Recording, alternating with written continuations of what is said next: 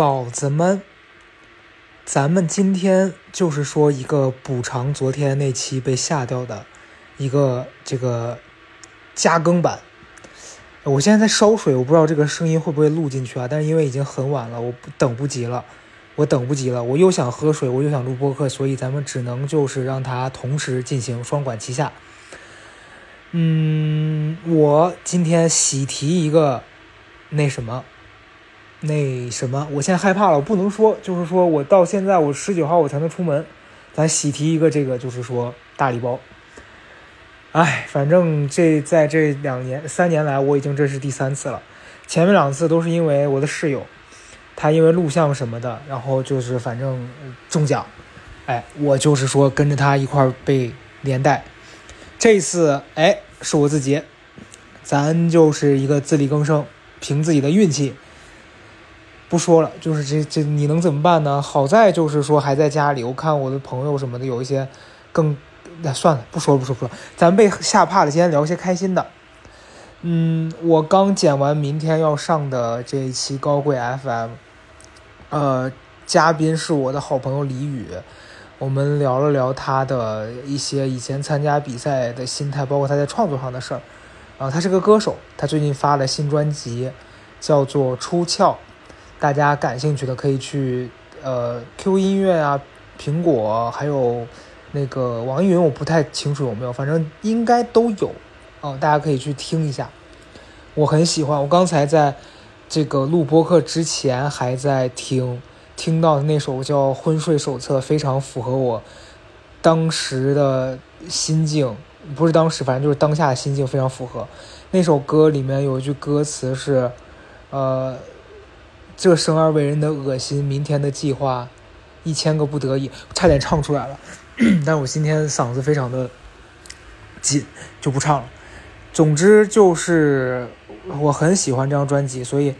当我知道能录一期节目，帮他稍微的做一些些小小的宣传吧，因为我们的声量也不是说特别大，但是尽我自己的能力帮我的朋友，呃，让更多人听到他的歌，所以。现在听到我这期播客的朋友，如果想听歌的话，可以去听《出窍》啊。今天不听，明天也行，反正明天你就是说一个听吧。嗯，哎呀，昨天那期播客，反正讲到的东西就不能再讲了。总之，我今天在家，本来今天也是不打算出门的。今天本身的计划是在家读书，然后把播客剪了。然后明天是约了一个，我明天本来约了一个健身的课，然后以及我明天下午要跟一个朋友去体验这个做蛋糕。结果现在因为我这个临时的变化，我去不了了，我只能等到周六以后再说了。嗯，今天发了条微博，我对微博说，如果人生多一些 yes and，你的。生活就不会被逼到死角里吧，大概是这个意思。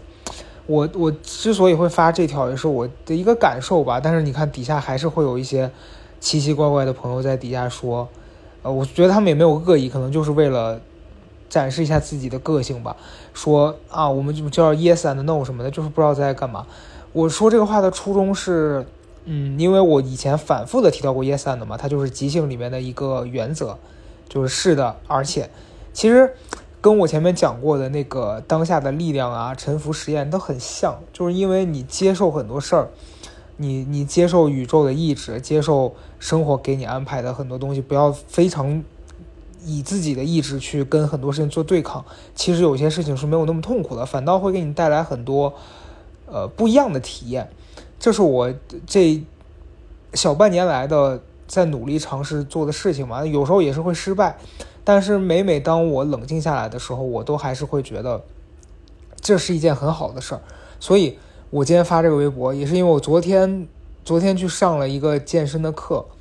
哦，就是之前思达在他的播客里面讲，在他的毕业课里面讲过，他去上一个叫 The Body Lab，是一个就是有点像普拉提那个课，它是中文名叫超模机，啊，顾名思义就是说超模才会去上的这样的一个机器。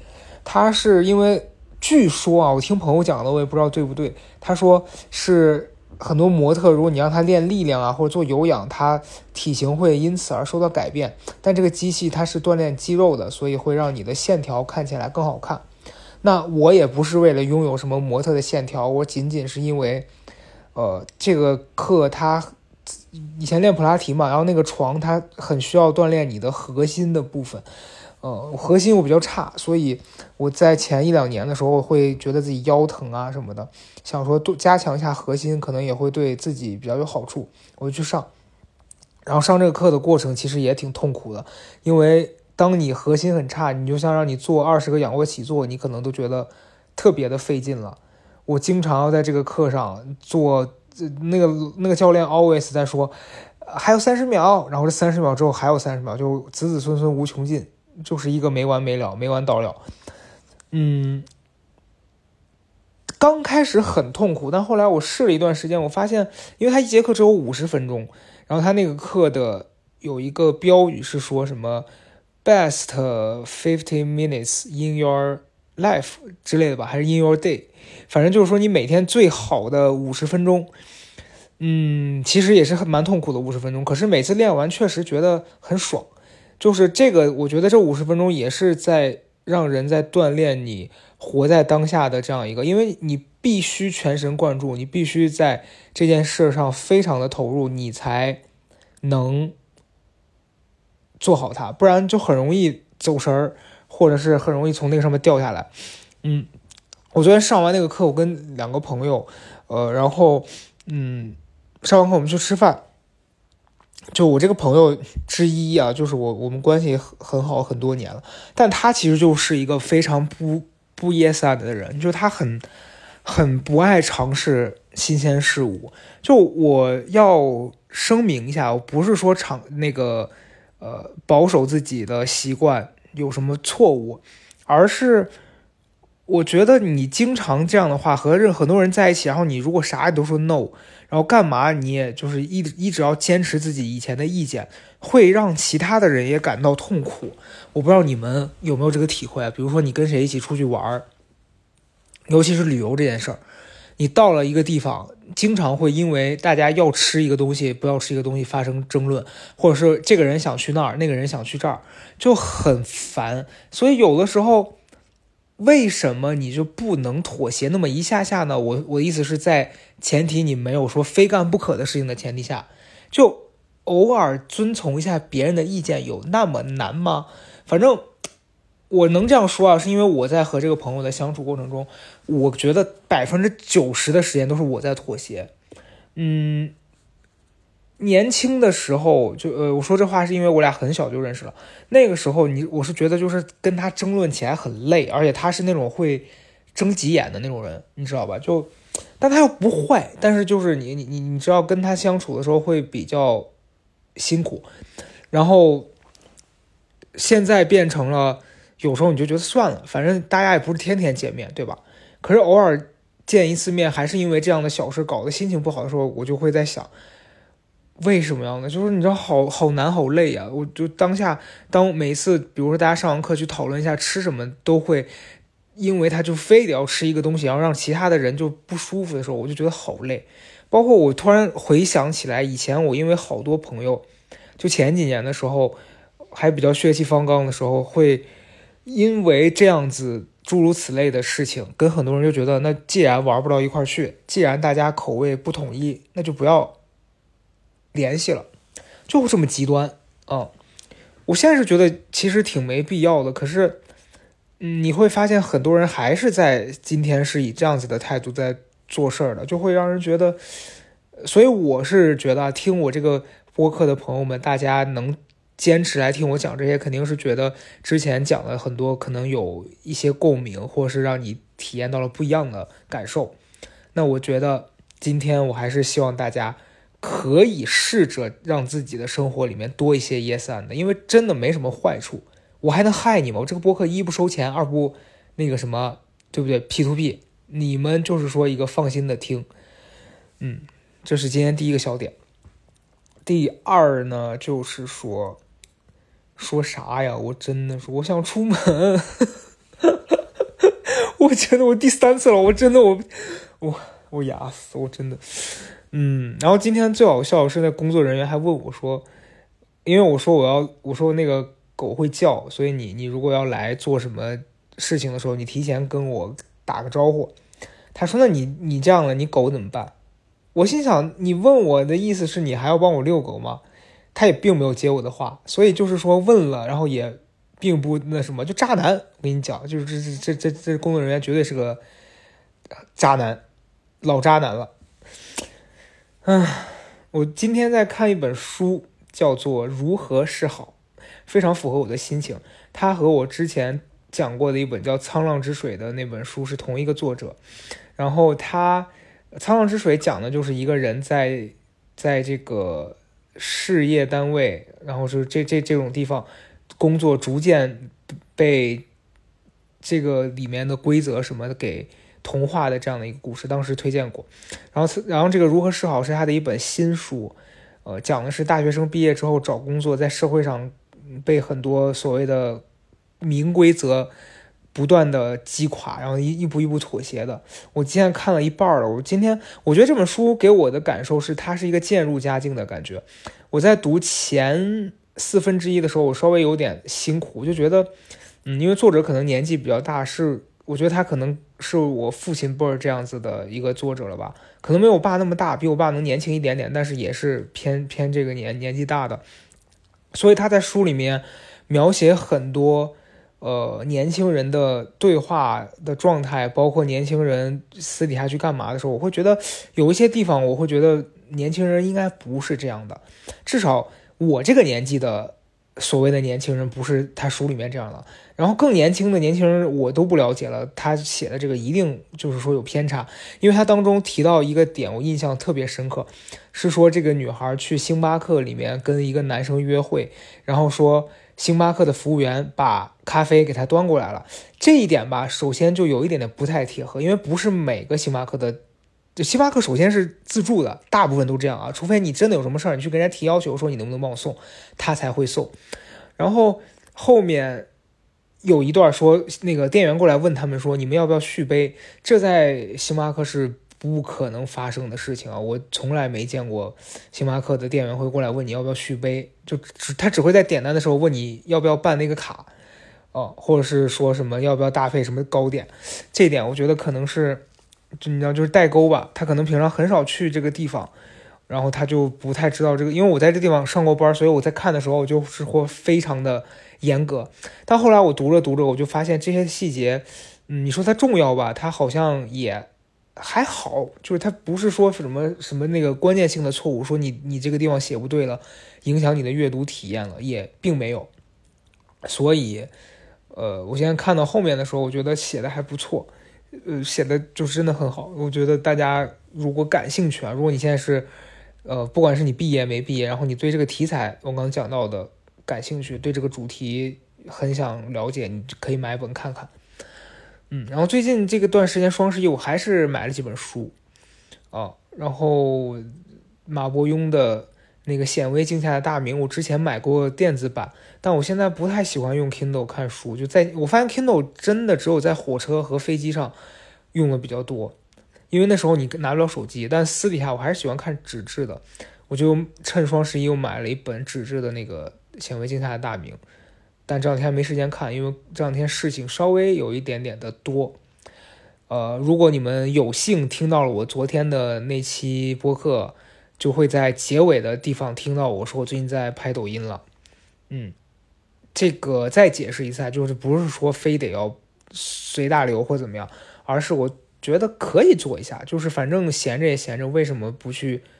给自己安排一点事儿呢？然后这对我来说也是一个体验嘛，对吧？然后如果你们听这期的朋友感兴趣的，可以去关注一下，就叫我的大名。加那个英文名那个 Russell 就跟小宇宙上面账号个人这个名字应该是一样的，嗯嗯，然后咱们就是说回来，我最近刚才讲到星巴克啊，又想起来一个事儿，就是我前双提到星巴克，就是不得不提到，嗯，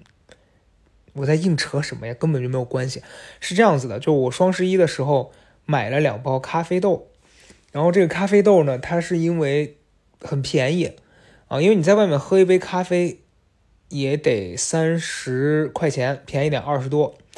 我买这两包豆子，总共花了可能不到九十块钱，就真的是蛮便宜的，应该七十多吧，七七十多不到八十。嗯，可能我现在也忘了是我没有在订单里面备注，还是他们给我发错了，这个就导致我收到的咖啡豆是没有磨的。我之前都是会跟他们备注说，请帮我磨成意式咖啡机使用的这个粉。结果我这次收到了是两包纯豆子，而且是我在打开当中一包才发现里面是纯豆子。嗯，这就导致我就是一个无所适从，因为我家里的旧的已经要喝完了。我那天还能自由行走的时候，我去一家星巴克，就在我上完那个呃超磨机的楼下，我进去问他，我说：“这个你能帮我磨个豆吗？”你能帮我磨一下豆子吗？那个店员就非常态度很差，可以说就是他臭着一张脸，然后跟我说不行。他也没有解释说为什么不行啊，他甚至没有很客气。我觉得，嗯，如果是我，我作为他的身份，我可能会跟这个客人解释一下，说为什么不行。比如说现在是特殊时期，或者是说我们有规则啊，你如果是买的是我们的可以，但你其他店的是不行。他也没有，他就是臭着脸说不行。我当下我就想说，就是你哎，你你这个人真的就是说非常的没有同情心，我就扭头就走了。后来换到了一家 Manner，是 Manner 还是 Manners 我忘了，反正就是这家很有，应该是 Manner 这个这家咖啡，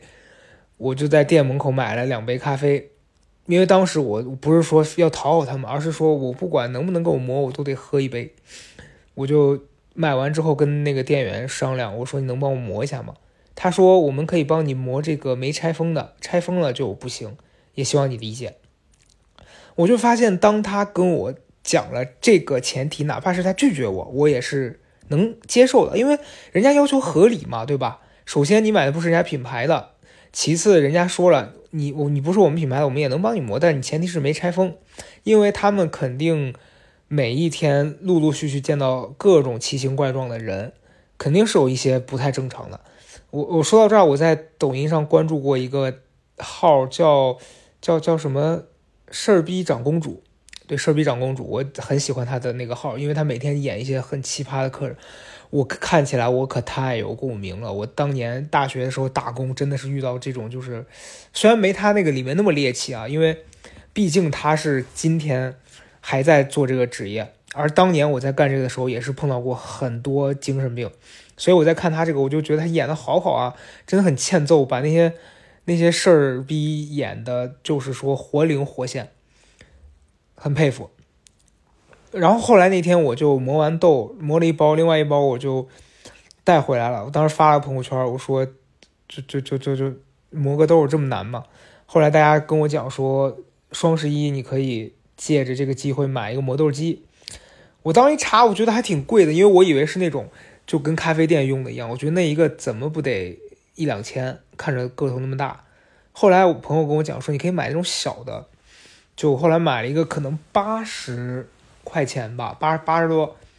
今天收到了，哎，今天也真是巧了，在我这个就是说被禁足的这这一天，我收到了我所有的快递。我为了拍抖音买了一个灯，今天也收到了。然后这个咖啡呃磨豆机也收到了，嗯。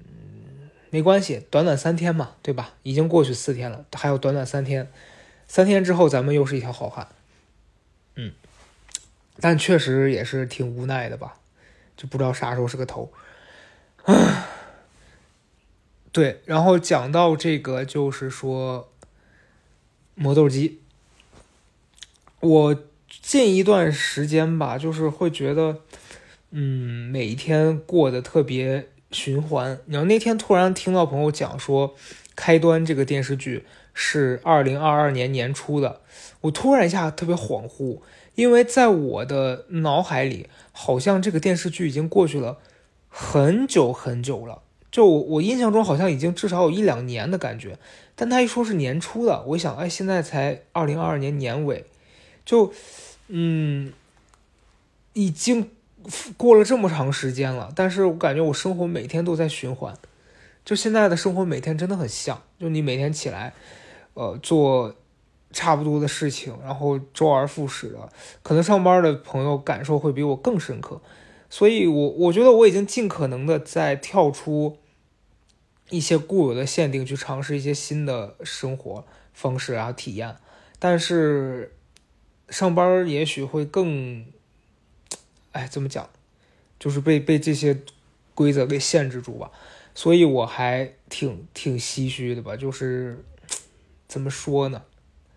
我觉得人生本身就短短几十年，然后我们也算是，也不能说我们不幸运吧，但是就是说我们刚好就碰上了这样的一段时间。然后最最近这段时间在听戴佩妮的那个新专辑的时候，里面有首歌叫《多亏你呀》，他那个歌里面唱到，呃，歌词也是非常符。我每次听到那个歌，我觉得他用那么开心的旋律，然后唱的歌词是很多无奈的部分的时候，想去的地方不能去，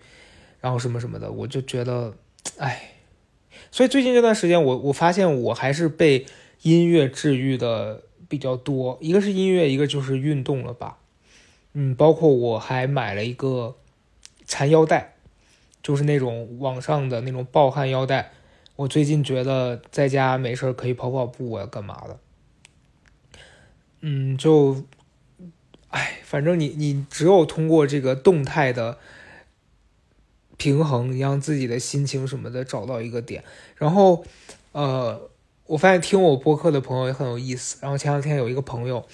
嗯，每次听完都会跟我交流，说觉得你这次状态不错。然后我就觉得他特别像一个，呃，知心大姐，就心理医生的感觉。每次过来通过播客来判定我最近这段时间有没有发疯，有没有 emo。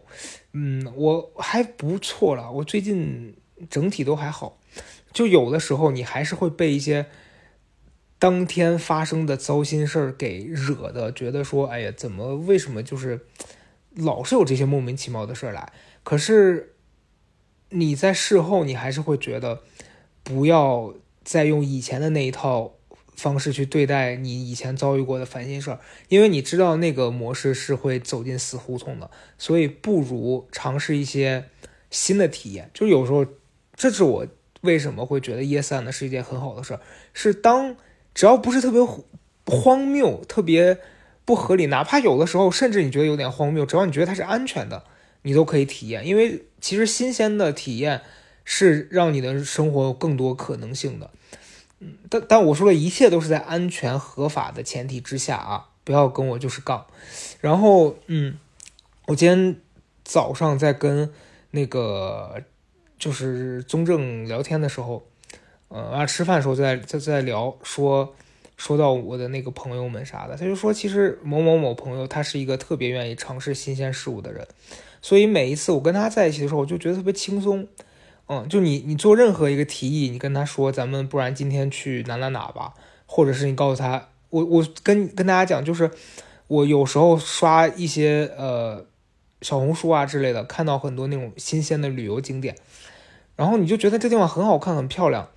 呃，但你约上班的朋友们就真的很费劲，他们啊各种不愿意去，然后也确实也也能也能理解，他们很忙，呃休息的时候就也兴趣点不在这儿。但我那个朋友，就我每次发给他的时候，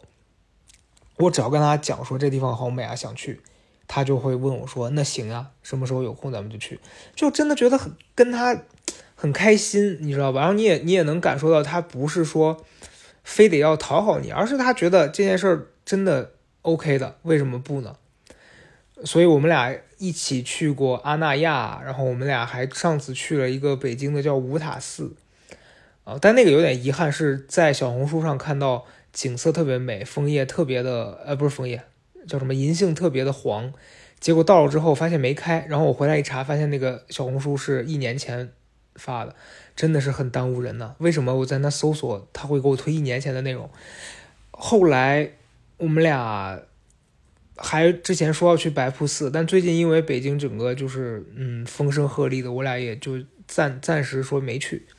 啊。但我们上这些健身课啊啥的也是一起的。我就觉得真的多体验一些不一样的，会让你有更多的感受，然后你也会觉得。生活其实要比你想象中的，嗯，有更多可能性吧，我只能这么说。对。然后今天我在想，我录完这期播客我要干嘛？因为我今天剪剪明天的那个高贵 FM，我剪了一下午了，真的很累。呃，从技术层面上来说，我们三个人是在三个不同的地方各自录的，然后中间要穿插一些音乐，还有我要把曹富贵发疯发的，就是比如说我在讲话，他突然发疯，这个地方会影响大家听感，就要一块一块抠。所以我今天剪这期是我大概这这这高贵 FM 八期以来剪的最长的一期，我从下午三点多中间断断续续一直讲剪到刚才，刚才应该是七点七八点吧。就剪这剪了这么久，真的还是蛮疲惫的。所以等一下，我想去看一个这个脱口秀大会。今天好像是总决赛吧？看一看总决赛有没有让人惊喜的。因为我觉得这一季没有那么的好看。不不瞒各位说，就是我觉得也，我觉得当然可能也有大家不知道的原因在吧。就是现在播出确实也蛮多困难的。嗯，然后呢？看完这个，我就是说再打一把这个王者荣耀，因为我今天一气之下买了一个孙尚香的返场的临界契约的皮肤，嗯，花费一百多元，哎，就是说一个怒火中烧，咱们今天必须玩回本，今天不打到这个半夜三点半不是事儿。差不多就这样了吧，这期撑不到三十分钟了。反正明天有一个多小时的节目，希望大家能准时收听，然后记得去听出窍哦。晚安。